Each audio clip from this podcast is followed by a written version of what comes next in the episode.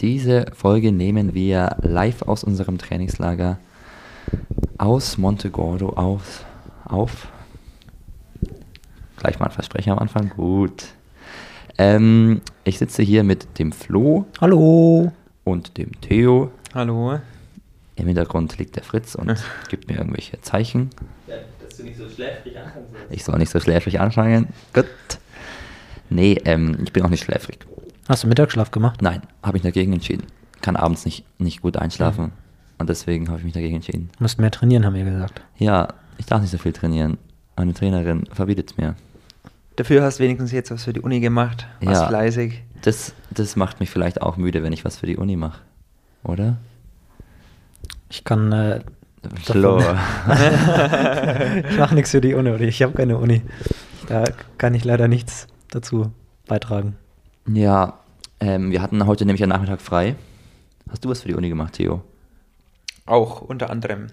Und sonst? Sonst auch andere äh, private Sachen wegen meiner Bienen und so weiter. Ah, ich wollte schon sagen, wegen Theos Bienenverlust. Wie geht's denn Ja, in ja. Wienen? Ja, ich hoffe mal gut. Ich war erst äh, Weihnachten, habe ich das letzte Mal mich umgeschaut. Da haben sie noch alle gelebt, weil das ist auch nicht jedes Jahr der Fall, dass an Weihnachten noch alle leben. Du hast alle jetzt- Bienenvölker. Ja, das heißt, du hast jetzt Bienen in Erlangen und daheim. Ja, richtig, genau. Aber ich weiß nicht, ob ich die in Erlangen noch, noch behalte, weil es schon viel Aufwand, äh, da extra immer hinzufahren, die ganzen Materialien mitzunehmen und so weiter. Daheim. Das reicht eigentlich auch, die 15 Völker dort. Und welche Bienen sind äh, fleißiger, die in Ja, die- Erlangen oder bei dir zu Hause?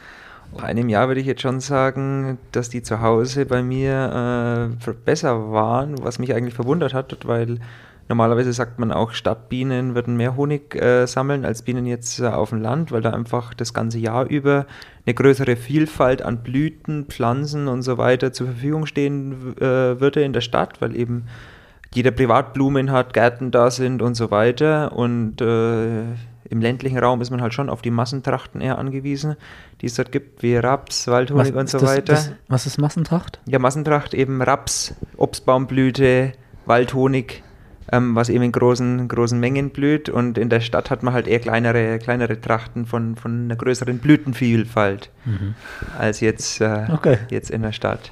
Und da Aber sagt- bei mir war es jetzt nicht so. Und da sagt noch einer, wir, man lernt bei unserem Podcast nichts.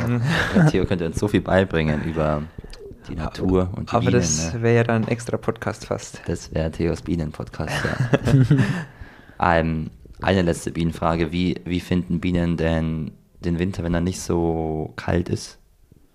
Eigentlich ist es besser, weil na, es hat zwei Seiten der Medaille. Also einmal gibt es die Seite, dass sie wahrscheinlich nicht aus der Brutpause rausgehen und dadurch das ganze Jahr durchbrüten.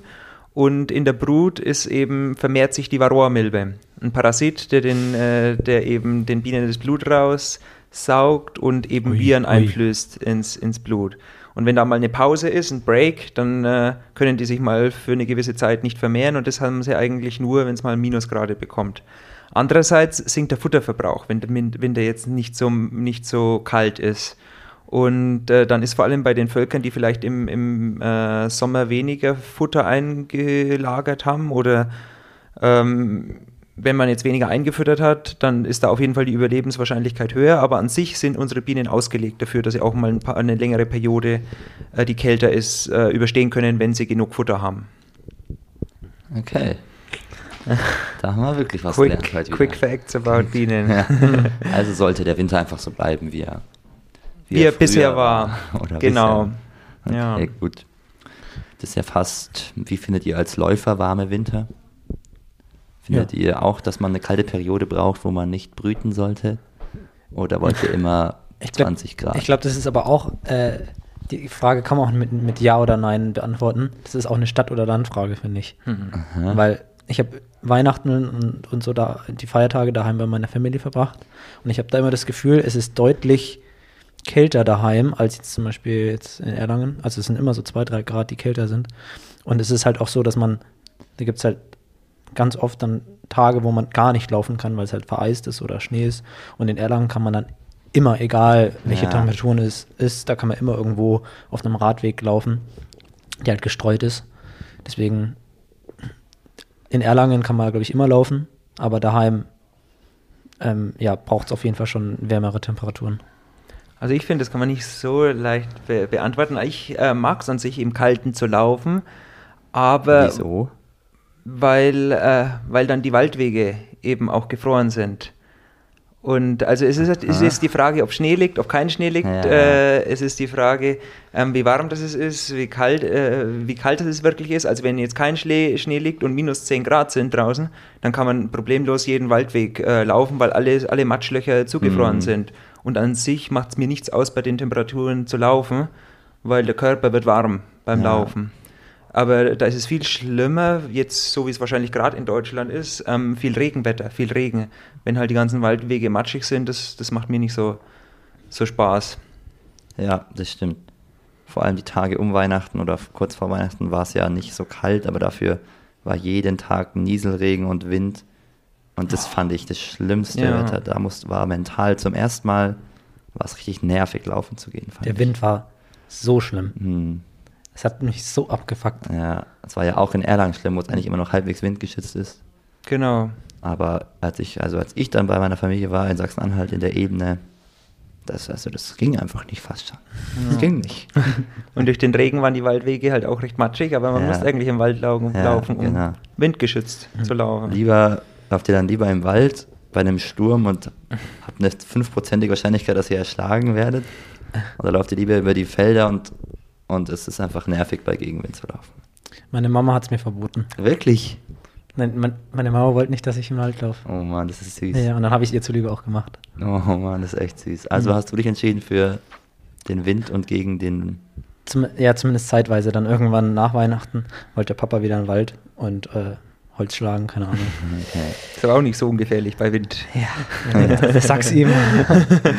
und dann mussten wir natürlich wieder in den Wald. Aber zeitweise bin ich tatsächlich nur hier im Flachen gelaufen. Und da war halt der Wind so krass, ne? Da, Ja, ja krass. Ja. Und hier, du läufst immer im Ich Wald. oder? laufe, naja, wie es sich halt ergibt bei der Runde, aber dann schon. Ja. Meistens, meistens laufe ich auch bei Wind im Wald, ja. Hab ich Aber da stürzen doch bestimmt auch mal ein paar Bäume um, oder? Ja, Liegen über die man Weg laufen, rum, musst drüber hupfen. laufen muss, genau. Aber Ja. ist ja immer so. Ja. Auch das bei. Schneebruch jetzt Anfang Dezember war es ja so teilweise. Ja. Ja, wir haben ja auch gesehen, dass äh, Theo äh, risikoreich ist. dass er äh, ein bisschen mehr Risiko nimmt. Wieso? Ich weiß nicht, ob ich die, ja, die Story mit dem Fahrrad, soll ich die erzählen? Also ich, ich check gerade nicht, welche Story. Hm, Vor gestern, Erzähl es einfach. als ähm, Claudio ah, mit. nee, das können wir nicht erzählen. Ja, okay. nee. nee. Dann, dann Ist auf jeden wir's. Fall kein Vorbild, deswegen äh, brauchen wir es auch nicht erzählen. Theo ist eigentlich kein risikohafter Mensch. Theo ist ja eigentlich ein ganz kontrollierter Typ. Gut, wir wollten eigentlich reden über Silvesterläufe, ne? Weil da war unser Team dieses Jahr so aktiv wie noch nie. Ähm, fangen wir an mit Nick seinem Silvesterlauf. Vor Silvesterlauf. vor Silvesterlauf. Den haben wir ja nur so mitbekommen von Weitem. Und jetzt sind wir hier im Trainingslager mit Melanie, das heißt, wir haben noch ein paar mehr Infos, weil Nick hat immer noch. Du kannst eigentlich besser erzählen, Flo, oder? Weil du hast Nick nochmal getroffen. Ja, danach. ja, doch. Ähm, also Nick ist ja am, ich glaube, 28. in Aschau diesen Silvesterlauf, vor Silvesterlauf gelaufen mit Laura. Aber davor hatte ich ihn schon so gefragt, okay, wie schaut's aus mit deinem Knie? Er ist ja gestürzt mal im Training, konnte dann eine Woche lang trainieren, dann hat ihm das Knie wieder wehgetan und es ist ganz doll angeschwollen. Alle Ärzte haben gesagt, es ist okay eigentlich, also er kann, also ist nichts kaputt und irgendwie hat es aber dann doch halt immer wehgetan und er konnte nicht so richtig trainieren oder doch. Das war immer so ein bisschen so ein Hin und Her.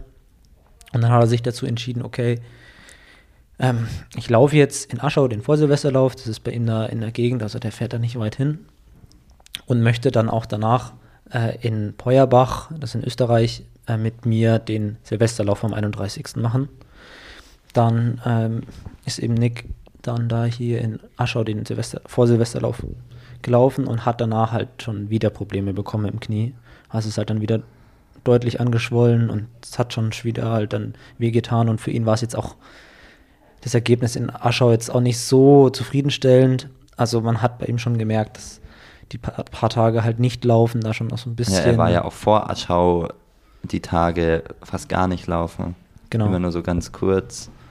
Also, ja, deswegen das Ergebnis muss man natürlich dann schon irgendwie einordnen. Er war trotzdem wahrscheinlich unzufrieden. Genau, Ne? genau. Und dann hat er sich eben auch dazu entschieden, nicht in Peuerbach zu laufen, das wegzulassen. Ähm, er hat mich dann trotzdem besucht in, in Peuerbach mit Melanie, Stefan und Laura. Aber das war eben sein Silvesterlauf da in Aschau. Und ähm, ich glaube, die hatten dann ist auch gelaufen in Genau. Warschau. ganz wichtig. Ähm, und die hatten da, glaube ich, trotzdem ein schönes Wochenende oder ein paar Ja. schöne Tage. Die haben dort übernachtet und waren dann noch in so einem Wellness-Hotel und haben sich da gegönnt. Auf Kosten des Veranstalters. Genau. Und äh, Jens Mergenthaler hat den Lauf gewonnen. Ja, und sicherlich auch jemand, den jetzt auch Nick nicht unbedingt schlägt, wenn er da in Topform ist, aber ein bisschen näher dran wäre es natürlich schon schön ja. gewesen. Ne? Nick ist dann Fünfter, glaube ich, geworden, ne? Hm, kann sein. Ja. Und Laura hat ihr Ziel, unter 20 Minuten zu laufen, leider. Knapp verfehlt. Ja. Aber sie hat ihren Papa geschlagen. Ja, sieht man dann auch im Video alles. Aber ja, das ist auf jeden Fall eine Zeit, glaube ich, die sie noch packt irgendwann, ne? Die 20 Minuten. Ja. Sollte sie eigentlich drauf haben. Aber ist, glaube ich, auch nicht so einfach, da in Aschau zu laufen immer. Ist schon einer von euch da mal gelaufen? Nee, ich habe nur eben gesehen, dass es halt ziemlich dunkel da ist. Ja. Okay. Und Laura meinte auch, dass da schon teilweise recht eng ist zum Ja. um die Kurven laufen. Aber hügelig nicht. Mhm. Nee, Äh, bisschen- Jetzt super flach ist es jetzt auch nicht, aber ja, ja, halt schon jetzt nicht so einfach zum Laufen. ja, okay. Ja. ja, Nick macht jetzt noch ein MRT, weil sein Knie irgendwie halt ein bisschen komisch ist einfach. Es ist schwierig zu sagen, ob es jetzt irgendwie eine Prellung ist oder irgendein Band verletzt ist. Aber wir hoffen natürlich, dass es äh, schnell weitergeht und dass wir hier Updates bekommen, auch aus dem Trainingslager, wie es zu Hause aussieht. Ne? Ja, leider, ja, hat sich jetzt auch Laura Corona geholt. Ah, stimmt. ja, oh Mann. das ist echt Mhm. ein bisschen bitter. ja. Ich habe mit denen dann noch Silvester gefeiert. Ich hoffe halt auch, dass das jetzt nicht, ja. dass der, dass das an mir vorbeigegangen ist, aber dein Immunsystem ist too strong. Stark, ja. dafür habe ich am Silvesterabend auch alles gemacht. Ne? Ja. ist alles desinfiziert, was man nur machen kann. Aber dazu gleich, ne?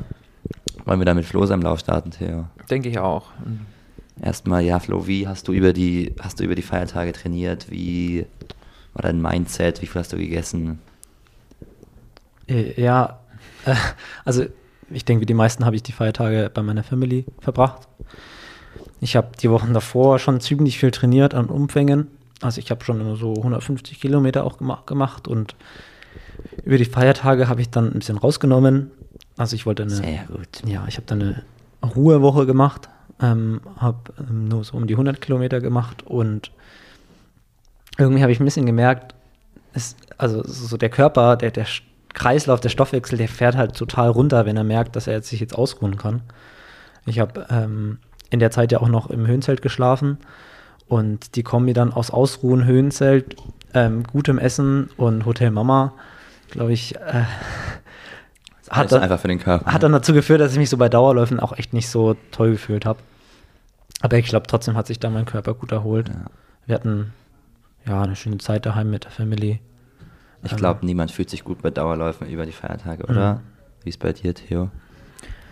Über die Feiertage, nee, habe ich Ah, mich du hast gar nicht trainiert über die Feiertage. ja, ja, über die Feiertage hatte ich schon ein paar Dau- Dauerläufe gemacht, da hatte ich schon noch Zeit, aber danach äh, weniger. Was ich bei Flo interessant war, äh, fand danach, was er gesagt hat, war, dass er über die Feiertage eher abgenommen hat. Also das war bei mir komplett, Ja, äh, äh, komplett anders. Ich habe, bei mir hat es jeden Tag äh, gutes Essen gegeben und dann waren wir auch noch bei der Hey, Verwa- hey, hey, meine Mama hat auch gutes Essen gemacht.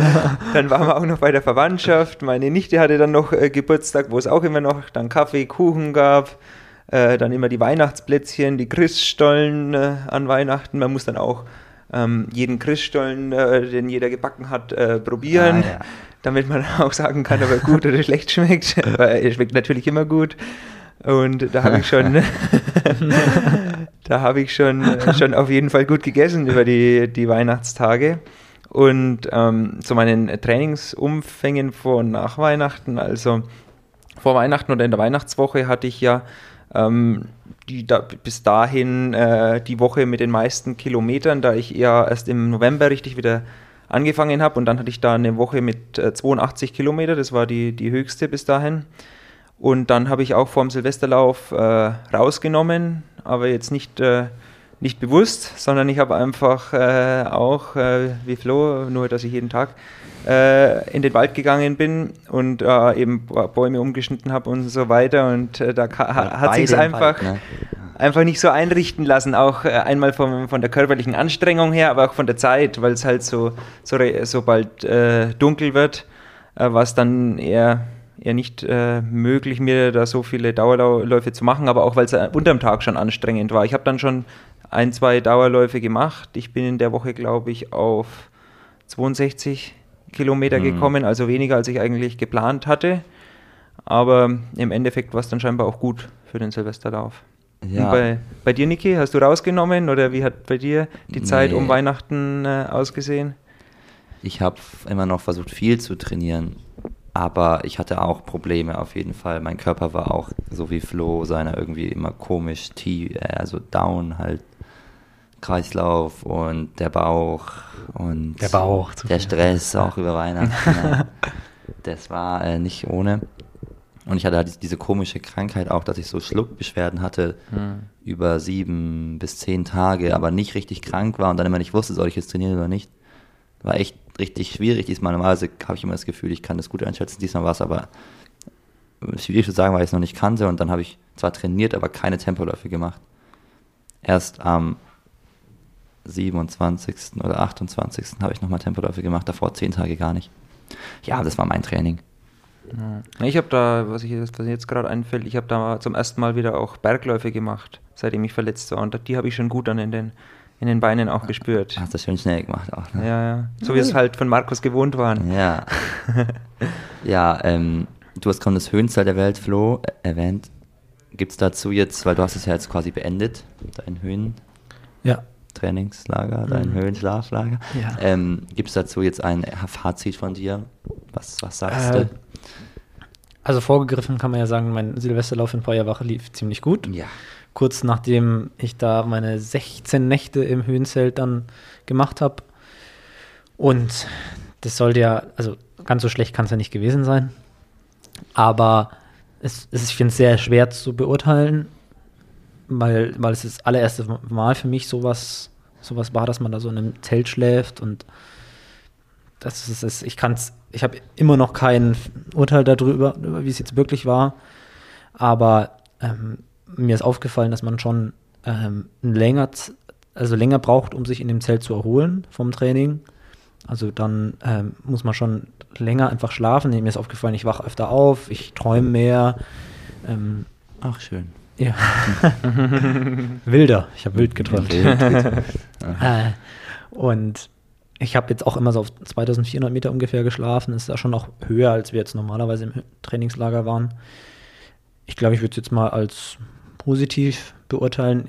Es war jetzt ja nicht so, dass ich jetzt abbrechen musste und sage, oh, ich kann gar nicht mehr schlafen und der Generator von der Lautstärke stört mich so sehr weil der ist schon auch nicht ganz so leise. Also es ist so ein lautes Brummen die ganze Zeit und dann strömt auch die ganze Zeit ins Zelt so stoßartig Luft. Und das kann schon auch stören. Ich muss die ganze Zeit auch mit so Noise Canceling Kopfhörern schlafen.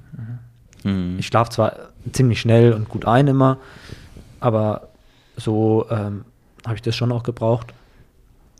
Ja, ich habe das auch dann mit nach Hause genommen. Also ich war in Erlangen, hatte ich das Zelt, habe den Generator und das Zelt dann mit nach Hause genommen und da hatte ich den Generator sogar auch im Zimmer stehen. Und selbst das ging dann irgendwann. Es ist schon auch Gewöhnungssache. Und okay. ich glaube, dieses Jahr werde ich es jetzt, oder zumindest jetzt im Verlauf der Saison, werde ich es jetzt nicht nochmal nutzen, einfach weil es bei mir nicht so gut reinpasst. Und wir ja auch wieder nach Stylestream fahren. Aber wenn es reinpasst, würde ich es gerne nochmal verwenden, ja. Aber hast du irgendwie über die Zeit jetzt in äh, eine Veränderung gespürt, weil ähm, man sagt ja auch, man passt sich eigentlich an die Höhe an. Der Körper müsste ja mehr rote Blutkörperchen bilden, dass mehr Sauerstoff transportiert werden kann. Also müsste es ja am Anfang vielleicht schlechter gewesen sein und am Ende dann aufs Ende hinzu dann, dann etwas besser auch vom Schlaf her und so weiter. Ja, das wäre tatsächlich eine, jetzt fällt es mir ein, eine gute Idee gewesen, vorher und nachher der EPO zu messen. Okay. Ähm, also, das, also ja. ist doch, nee, die roten Blut Blutkörperchen, ja, ne? Ja, ja. ja. Äh, jedenfalls, ähm, das wäre interessant gewesen. Ich glaube sogar, ich habe vor Beginn habe ich eine Dopingkontrolle gehabt. Ich weiß Mhm. nicht, kann man bei der Ah, NADA, kann man da nachfragen? eingegeben? Kann man da Ergebnisse einsehen? Ich glaube es nicht. Kannst du dir nicht vorstellen. Ja. Natürlich nicht. Mm. Jedenfalls äh, wäre das interessant gewesen. Kann man vielleicht mal machen. Ich glaube schon, dass da ein Effekt da war. Ja. Mhm. Aber gespürt hast du ihn jetzt nicht. Weiß nicht. Ich, das ist, Das sowas ist ist, sowas sagen. kann man, zu, ist, weil man, weil man ja, man ist sich auch nicht jetzt- zurückerinnern Ist kann. ja auch jetzt erst äh, fünf Tage her, seitdem du aufgehört hast, Ja. gefühlt. Ja. Also, man, man hört da so in seinen Körper rein und dann kann man es halt, man kann es da nicht abgrenzen. Mhm. Ja. Gut, aber dann bist du ja quasi in der ersten Nacht, wo du dein Höhenzelt verlassen hast, nach Peuerbach gedüst. Oder Sechs am, Stunden. Am Tag danach. Sechs Stunden Zug. Ja. Hui. Die, wie ist die Zuganbindung nach Peuerbach? Mm, Eigentlich gut. Also ich bin von daheim äh, zu, nach Nürnberg gefahren und von dort aus dann mit dem ICE und dann äh, mit Regionalzügen weitergegurkt. Äh, das ging eigentlich. Problem war bloß bei mir. Ich Idiot habe halt nicht in das Athletenbriefing geschaut äh, und dachte halt, ja, Po- Silvesterlauf Peuerbach, der Silvester, also das, wenn der Silvesterlauf in Peuerbach st- stattfindet, dann ist das Athletenhotel bestimmt auch in Peuerbach. Dann war es aber halt in so einem Dorf, äh, zehn Kilometer entfernt.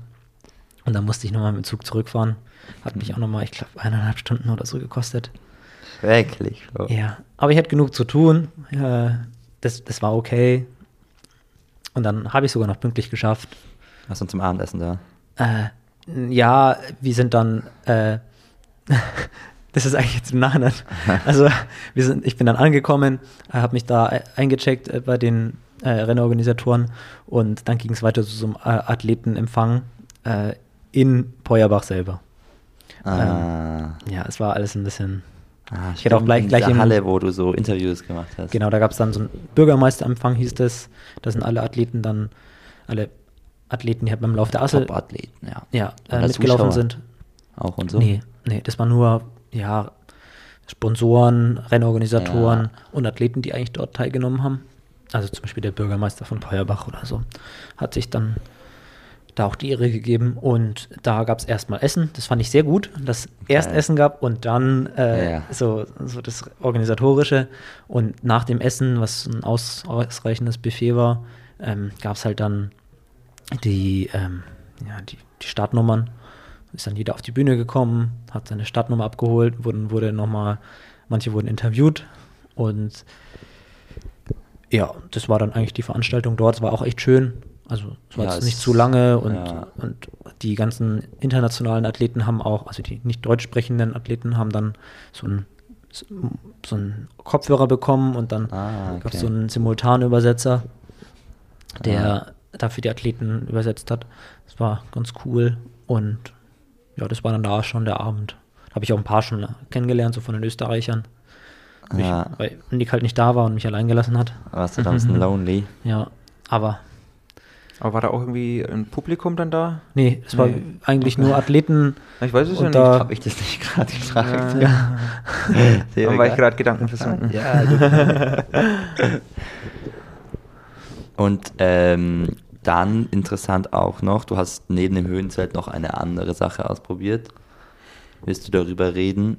Mhm, Ja, gerne sogar. Also das beschäftigt mich schon jetzt die ganze Zeit, Mhm. ähm, weil ich das erste Mal jetzt Bicarbonat ausprobiert habe.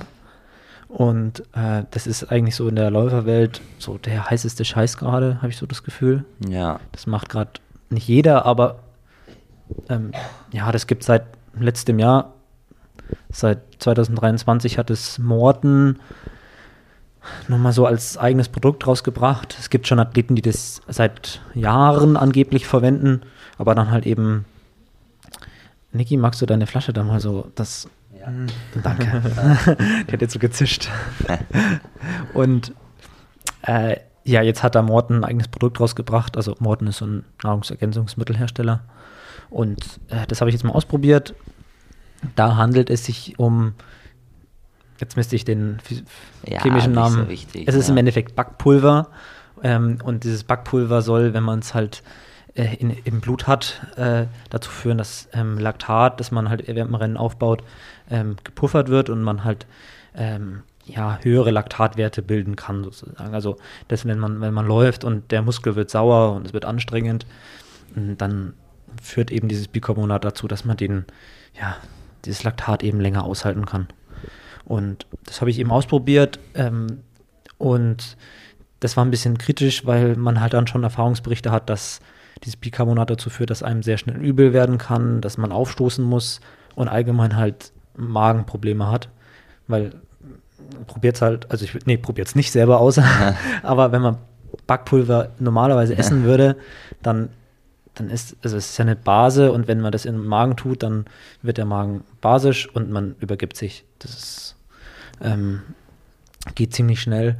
Und Morten hat da eben eine Lösung gefunden, dass eben das Bicarbonat erst im Magen resorbiert wird, ähm, aber trotzdem ist es teilweise nicht so verträglich. Ich habe es ausprobiert und ähm, genau das war dann eben auch mein erstes Mal. Also zum ersten Mal ausprobiert, quasi vor dem Rennen jetzt. Ja, genau. Und wie viel früher? Ich habe genau zwei Stunden vorher genommen. Wettkampf, okay. Genau. Da gibt es auch so einen Rechner extra und das kann man dann alles einstellen. Ah, ja. Fühlt man sich richtig professionell. Gut. Ja, es ist auch professionell, also ist ja auch äh, was, mit dem man sich natürlich dann beschäftigen muss, aber hast du ja scheinbar. Ja, und es ist Gemacht. sauteuer. Hm. Es kostet, ich glaube, pro Anwendung 18 Euro oder so. Uff. Uff, Ja. uff, uff. Da muss man schon ein bisschen Preisgeld gewinnen, damit es sich lohnt. Ne? Gut, und dann ins Rennen, wie bist du da reingegangen? Äh, waren ja gute Gegner da, aber die allerbesten Gegner haben auch abgesagt Genau, genau. davor. Also war so ein bisschen, ja, was war so ein bisschen die Zielsetzung?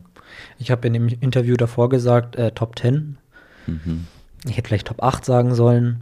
Ja, Oder vielleicht ein 5. bisschen zurückhaltend, aber ähm, ja, so Top 8 dachte ich halt schon wäre realistisch. Und so bin ich auch angegangen. Der äh, Streckenrekord, Streckenrekordhalter Elsan Bibic, ein Serbe, ähm, der war tatsächlich da, ist aber so nach 100 Metern ausgestiegen. Ach, der ist, wirklich? Das hast du gar nicht mitbekommen? Nee. Ja, ja. Ähm, Elsan Wahnsinn. Bibic, der so ein Der hat großer letzten, der Serbe. ist schon zweimal gewonnen. Der ist, Genau, Bisschen, der ist so alt wie du vielleicht? genau. sogar? Den kenne ja. ich auch schon seit langem. Ja, der war richtig gut bei diesen ganzen U20, U18 Ja, Geschichten. und der hat scheinbar mit einer Verletzung zu kämpfen gehabt, hat es auch vorher bei dem Bürgermeisterempfang gesagt, wurde aber trotzdem mit allem ganz normal angekündigt. Kurz vor dem Start hat dann auch ähm, Karl ähm, Bebendorf, der auch dabei war, mir so gesagt, hey, irgendwie Elzahn, der läuft jetzt nicht irgendwie oder gab es schon irgendwie so ein bisschen hin und her. Und ja, dann im, ich habe das in dem Moment gar nicht gesehen, ähm, weil ich mich auf mein Rennen konzentriert hat. Aber Elsan ist dann ähm, losgelaufen und wirklich nur so losgejoggt Ah, äh, nach dem Startschuss komisch. und dann ausgestiegen. Und das ja, war schon ein bisschen komisch, weil es dann überhaupt auch nicht so kommuniziert wurde. Meinst du, der macht es, um Antrittsgeld zu bekommen? Ja, keine Ahnung. Ich, also ist ich denke, an was anderem, mit was anderem wird es nicht zusammenhängen. Ja. Hm. Ja, Ja. ja. Komische Nummer auf jeden Fall. Hm. Aber Ja. du hast es gar nicht gesehen, oder was? Nee, nee. Aber Ja. du hast dann gesehen, dass er nicht kam irgendwann. Ja, genau. Also das habe ich dann gesehen. Ähm, was ich gesehen habe, ist, äh, ja, dass es dann schon, ja, wir, wir waren jetzt noch nicht so viele Athleten, ne? das war ja, wir hatten zehn Ja. Athleten insgesamt, die da gestartet sind. Ähm, was ich gesehen habe, ist, dass Timo Benitz erstmal Vollgas gegeben hat und teilweise 20 Meter vorm Feld war. Äh, und ja, dann sind wir da losgerollt. Ich habe schon relativ früh gemerkt, na, mir geht's sehr gut. Ich habe aber auch gemerkt, oh, mein Magen geht's nicht so gut. Es war schon so. aber lustig, ah. dass du trotzdem sagst, dir geht's gut, aber der Magen geht's nicht so gut, weil. Ja, also die Beine haben sich gut angefühlt, Ja. ja. Ähm, und dann, ja, es sind relativ früh zwei Kenianer, die dann dabei waren, ähm, ausgerissen, die sind vorne weggelaufen. Und Da hat sich so eine, so eine Gruppe hinten gebildet, wo ich dann auch so ein bisschen vorgelaufen bin. Und das war dann so die erste Rennsituation. Äh, es war dann auch in der ersten Runde, wenn man dann so, so an der Hälfte vorbeiläuft, dann kam dann so ein riesen Bildschirm, wo die Leute ähm, äh, auch zuschauen konnten, Ja. sozusagen, wie das Rennen so lief, weil das Rennen auch im ORF übertragen wurde. Und es war so eine gute Stimmung. Ja, Ah, Wahnsinn. Auch dann, dann läuft man so einen kleinen Stich, weil die, die Strecke nicht so, also die war nicht so flach, die war schon ein bisschen profilierter. Hm. Dann kommt man dann, läuft dann so ein Stich hoch, scharfe Linkskurve und dann auf die Zielgerade. Und es war so eine gute Stimmung. Es hat so Spaß gemacht, da zu laufen. Äh, und ich war ja auch relativ früh dann auch dann schon ein bisschen weiter vorne. Ähm, jetzt nicht bewusst, sondern einfach, weil die Beine so frisch waren und das Tempo jetzt nicht so hoch war. Ähm, und es war, da musste ich sofort die ganze Zeit grinsen. Ja. Ach ja, ey. Ja, und dann im Video sieht man ja auch wunderbar die Schlussphase. Da habt ihr dann aufgeschlossen auf die beiden Kenianer. Was war da die Taktik dann? Ja, irgendwie kannst du gar nicht sagen. Ich habe eigentlich fest damit gerechnet, dass die beiden da das unter sich Mhm. ausmachen. Und dass wir halt da Platz 3 ausmachen. Aber dann irgendwie sind wir doch ein bisschen näher rangekommen an die. Das habe ich gespürt und habe dann auch ein bisschen Druck gemacht. Habe die Gruppe so ein bisschen rangeführt. Und dann waren wir auch zusammen plötzlich, die, die Kenianer und wir. Und da haben wir uns dann ein bisschen belauert vielleicht. Das ist jetzt nicht so krass eingeschlafenes Tempo, aber es ist jetzt auch nicht schneller geworden. Ja, und dann haben sich dann alle langsam schon bereit gemacht nach sieben Runden äh, für, für die letzte Runde, für den Schlusssprint. Da ist dann auch schon ein bisschen flotter geworden. Ja, und zu dem Zeitpunkt ging es mir schon sehr schlecht vom Magen. Also es war wirklich so, dass ich mich nicht mehr aufs Rennen konzentrieren konnte teilweise, weil ich halt so Oh so Brechreize hatte und, und so das vom Magen einfach so, so ein Unwohlsein hatte. Ja. Obwohl es mir halt von den Beinen echt noch ganz gut ging. Hm. Ich hatte halt echt einfach vor, okay, du schaffst es jetzt bis zum Schluss, du musst es bis zum Schluss durchhalten. Und durch die acht Runden fühlt sich das Rennen auch so ewig an. Es waren jetzt bloß 6,8 Kilometer, aber es hat sich doch deutlich länger angefühlt. Und 10 Kilometer hätte ich vom Magen auch nicht geschafft. Hm. Ja, und dann, ja, ja, genau. Und dann hast du den Endspurt halt gewonnen, ne? Genau. Wir haben das Rennen auch live angeguckt und natürlich dachten wir uns so, Flo wird den Endspurt gewinnen, wenn er da zusammen ist, aber auch das dann zu machen, ist natürlich ja, beeindruckend gewesen wieder, ne? Hat sehr viel Spaß gemacht. Ja, so sah es auch aus. Du bist da ins Ziel gelaufen, da mit 30 Reportern, den jubelnden Leuten auf der Tribüne hatten die auch extra und so. Hm. Der ORF-Kommentator war gut drauf, weil der Österreicher auch Dritter geworden ist. und also ich glaube, du hast da auch eine gute Show abgeliefert, kann man sagen. Ne? Ja. Aber dann nochmal eine Nachfrage zum Bicarbonat. Hat es dann gewirkt? Also du hattest den Brechreiz, aber hat es äh, vom Laktat her gewirkt? Wie war das Laktat? Ich habe danach gemessen, äh, hatte 10,5 äh, Millimol Laktat. Es ist die gleiche Sache wieder mit dem Höhenzelt. Es ist halt, man kann es nicht so abgrenzen, Ja. ob es jetzt Hm. gut war oder schlecht. Hm. Ich bilde mir ein, man. Super schlecht kann es auf jeden Fall nicht gewesen Nee. sein. Ja. Also das kann man schon sagen. Ne? Ja. Ja, ja. Also der Effekt ist schon da, glaube ich, ja. genau, weil du auch gesagt hast, die Beine haben sich gut angefühlt. Ja, gut, man sagt ja auch, der Effekt kommt erst sozusagen, wenn Laktat tatsächlich gebildet wird, dass das abgepuffert wird, aber ja, es ist echt ganz schwer, sowas be Mhm. zu beantworten. Manchmal ist es natürlich auch so ein bisschen der, so ein bisschen, Stefan hat gesagt, psychosomatisch, Hm. ähm, weil man natürlich sich das ein bisschen einbilden kann auch und einreden kann. Ja, alle nehmen das und die sind jetzt alle so gut und, und sie laufen so schnell dieses Jahr. Ja. Das muss daran liegen, jetzt bin ich ja auch gut. So, das ist, Hm. woran es jetzt wirklich liegt, weiß keiner so richtig. ja, auf jeden Fall. Dass es einen Effekt hat, das aber ist du wirst es jetzt wahrscheinlich noch mal probieren. Ja, ich werde es jetzt hier im Trainingslager in Monteguardo noch mal ein bisschen testen, ausprobieren. Das ist halt so ein Gel, was man dann so in sich reinschlabbert. Das ist Ähm, so dickflüssig irgendwie, ne? Ja, genau, so ist dickflüssiges, das dickflüssiges Gel mit so kleinen Kügelchen drin. Sieht echt wild aus, finde ich. Ja, ja, ja. Schmeckt auch nicht gut. Ja. Ja, spannend. Vielleicht dokumentieren wir es äh, nochmal dann in einem Video. Und es kommt natürlich auch noch ein weiteres Video eben zu deinem Silvesterlauf. Das ist natürlich auch geil, weil Nick und Laura dich da supportet haben. Ja, das war cool. Ja, Danach habt ihr zusammen gefeiert genau. in Penzberg. War dann eine Wie schöne war da der Magen? Also mir ging es auf der Heimfahrt dann nicht so gut. Dann haben wir äh, beim Lukas Herberg gegessen. Ähm, der hat uns äh, einen schönen Nudelauflauf gemacht und dann Ah. ähm, haben wir ähm, angefangen, äh, ein bisschen mehr Alkohol zu trinken. Und äh, am Ende vom Abend ging es meinem Magen dann auch nicht mehr Ja, so gut. mehr so. also es war schon, es war schon ein sehr belastender Tag, muss man Äh, wirklich der arme sagen. Magen. Was soll, was soll denn das hier jetzt wirklich? Aber es war trotzdem ein schöner Tag. Ja, Und eine lustig. schöne Feier. Ja. Also ich hatte sehr viel Spaß.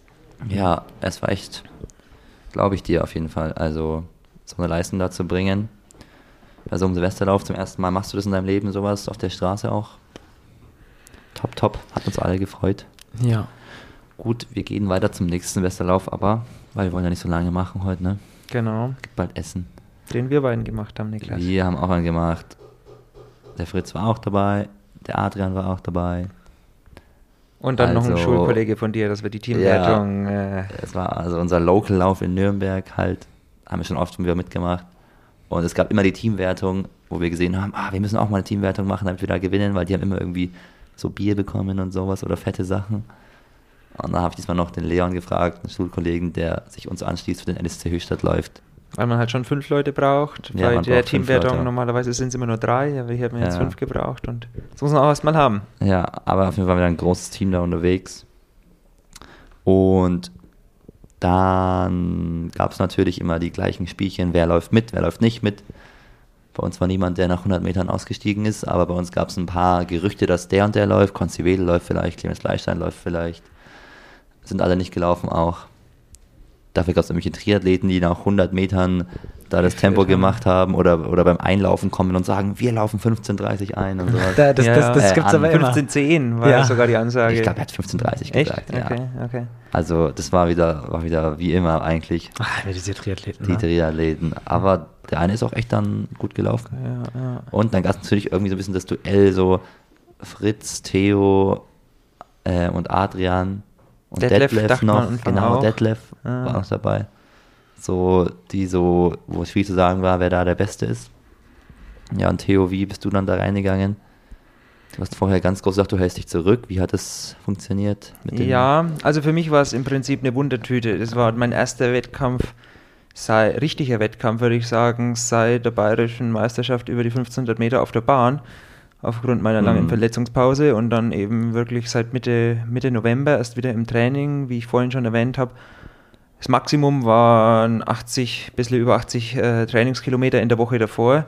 Deswegen, äh, also wie ich dann wieder äh, begonnen habe zu trainieren, war das schon mein Ziel, Silvester wieder zu laufen. Aber ich wusste jetzt dann halt vor dem Silvesterlauf überhaupt nicht, wie, wie fit ich bin. Ich wusste, die Mittwochstrainings davor, ähm, wo wir schon viel GA2-Training machen, die liefen ganz gut. Da bist du mit Brian aufgelaufen. Ne? Mit Brian, mit Fritz, ja. Und dir auch am Anfang noch und dann bist du dann äh, eine Trainingsgruppe schneller geworden bist.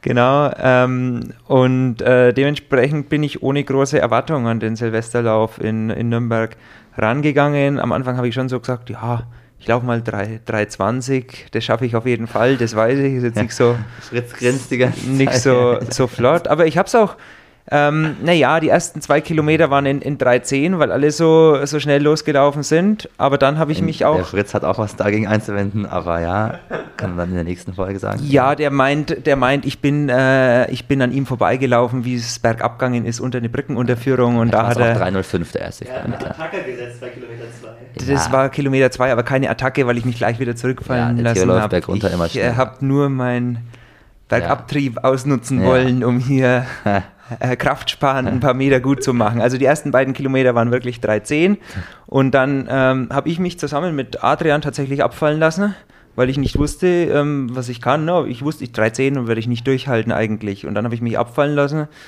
waren die nächsten zwei, drei Kilometer wahrscheinlich so in 3,16, 3,17.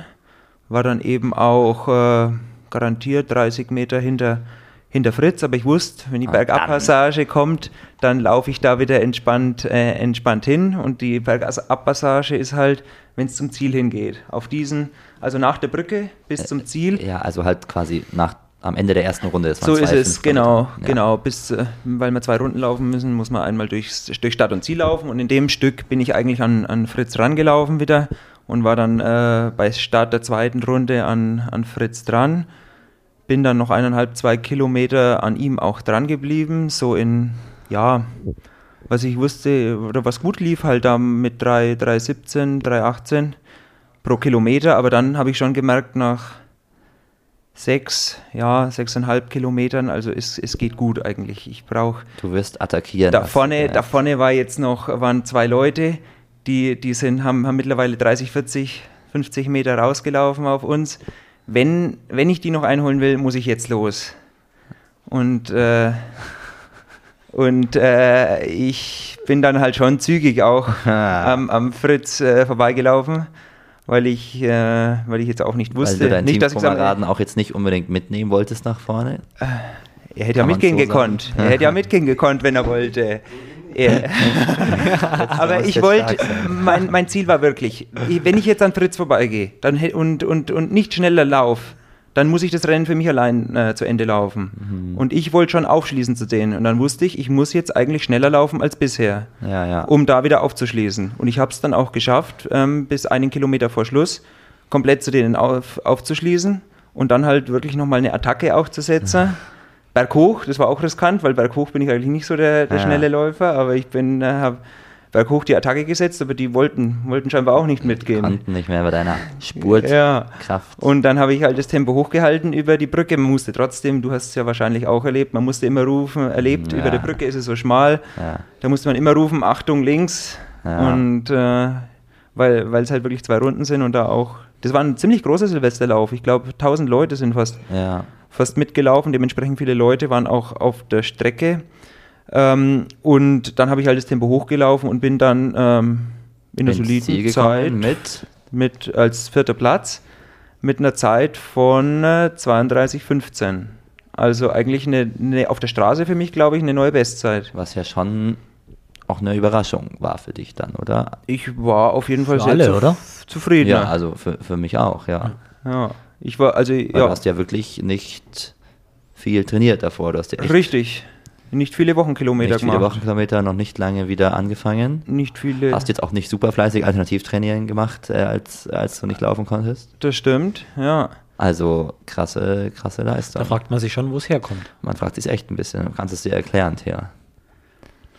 Naja, ich würde schon sagen, ich habe in den Trainingswochen, die ich gemacht habe, dann äh, die Kann-Einheiten auf jeden Fall, Fall mitgemacht, äh, Mittwochstraining und dann noch ähm, lange Dauerläufe dann auf jeden Fall im, im Dezember Mhm. auch gemacht. Die sind schon wichtig für die, für die Grundlagenausdauer, um dann eben auch 10 Kilometer schnell laufen zu können.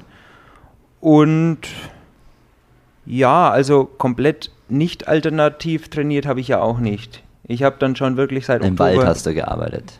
Nett, du- du meinst, du meinst jetzt während der Verletzung oder dazwischen jetzt? während Also, der Verletzung, also während der Verletzung habe ich dann schon, bin ich dann schon geschwommen. Ah, okay. Ja, das, das habe ich schon, schon eigentlich regelmäßig, äh, regelmäßig gemacht. Gefahr, auf Fahrrad gefahren nicht, aber geschwommen bin ich schon.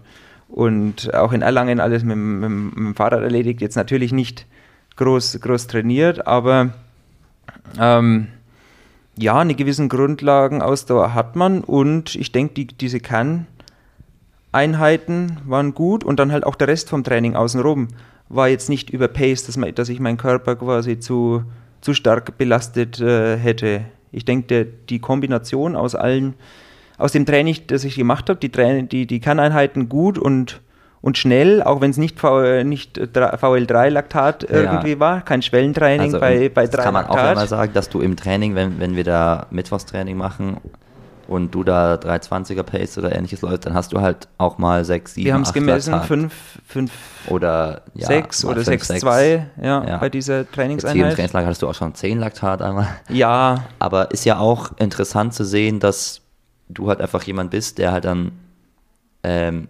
zwar die Geschwindigkeit bei 3 Laktat, die ist vielleicht bei dir da nicht so gut, also halt die typische Schwellengeschwindigkeit, die man immer so nimmt, aber dafür kannst du wahrscheinlich auch 10 Kilometer mit gefühlt 8, 9, 10 Laktat durchlaufen, Ja. was halt auch eine Fähigkeit ist, die dann dich ausmacht und dadurch ist ja auch deine individuelle Laktatschwelle einfach wahrscheinlich ein bisschen höher als 3 Laktat.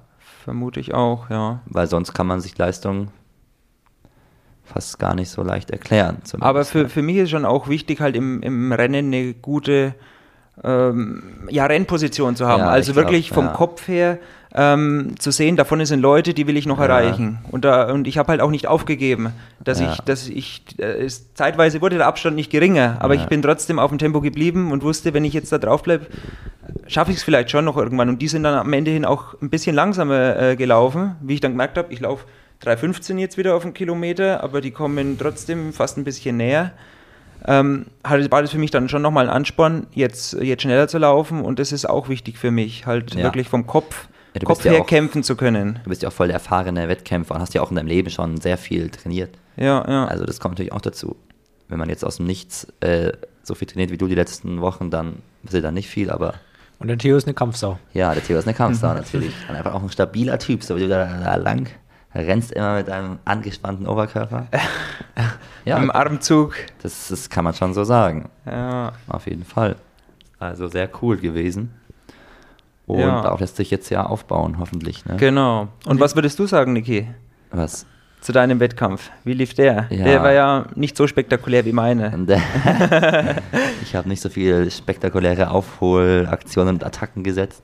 Sondern solide von vorne. Um nochmal kurz hier, also Fritz Meinung, also Fritz ist auch gelaufen ähm, und ist eine halbe Minute hinter dir ins Ziel gekommen. Sicherlich ein bisschen langsamer, als Fritz eigentlich gerade äh, laufen kann. Aber ich glaube, du hast ihn ein bisschen mental gebrochen mit deiner kleinen Attacke, die ja auch äh, vielleicht, ja, Ja, aber das Nicht macht so man in nett jedem fand, Volkslauf. äh, das von ist mir dir. auch schon oft genug passiert. Aber natürlich ist, ist ja auch keine Kritik. Ich sage nur Fritz, Ah. ich will nur Fritz Perspektive hier einmal kurz äh, da, darbieten. Weil Fritz dann eben schon so ein bisschen im Niemandsland gefangen war und eben nicht diese Motivation nochmal irgendwie aufgebaut hat, hier nochmal zu attackieren. Und dann passiert es auch mal schnell, dass man 30 Sekunden plötzlich dann hinter dir ist. Obwohl er bis Kilometer 6, 7 noch bei dir war. Ne? Ja, Aber er wusste ja eigentlich auch, wie fit ich bin, ne? Und dass ich jetzt nicht die, Jetzt, die, dieses ja. große Training, diesen Ja. großen Trainingsvorsprung hat. Jetzt Ja. ist halt die Frage, Okay. hättest du dir vorhin den zugetraut, einen Fritz zu schlagen? Oder war das nee, so? also ich dachte nicht, ich kann Fritz, Fritz schlagen. Aber Brian, bei Brian wussten wir es damals auch nicht, ne? Weil Fritz war im Training und äh, vor der deutschen Crosslaufmeisterschaft. ah, ja, okay. Bei. Brian wusste, wusste man es auch nicht, ob, Ja, aber ob, da- ob er es schafft. Ja gut, Cross 3 Kilometer ist noch was anderes als, Als 10 10. Kilometer, würde ich sagen. Also ursprünglich hätte ich nicht, hätte ich nicht gedacht, Hm. dass ich Fritz, Fritz schlagen kann, weil ich einfach die Umfänge nicht habe. Ich Ja. habe keine einzige Woche über 100 Kilometer Ja. gehabt. Oder an die 100 ran. Ja, aber wir sehen bestimmt eine Revanche dann irgendwann. Genau. Aber solche Sachen, Nicht mehr mit Theo laufen. solche Sachen, Wir sind, ja, immer noch, wir sind immer noch ein Team. definitiv. Mir ist das halt auch schon passiert mit, äh, mit Basti Grau im Team. Wir sind dann 10 Kilometer auf der Straße in äh, Kaya Lindach oder so bei einem Firmenlauf gelaufen und der läuft Ich einfach so mal 200 Meter richtig schnell ne, und, und zieht mich da ab und dann Ja. ist er nicht mehr schneller gelaufen. Ja. Aber bei mir war schon das Ziel da wirklich nicht den Fritz abzuhängen, sondern da vorne wieder hinzulaufen. Der Abstand äh, Ja, ist auch. würde immer kleiner. Ja, es ist nur ein Silvesterlauf, ein kleiner, aber ja.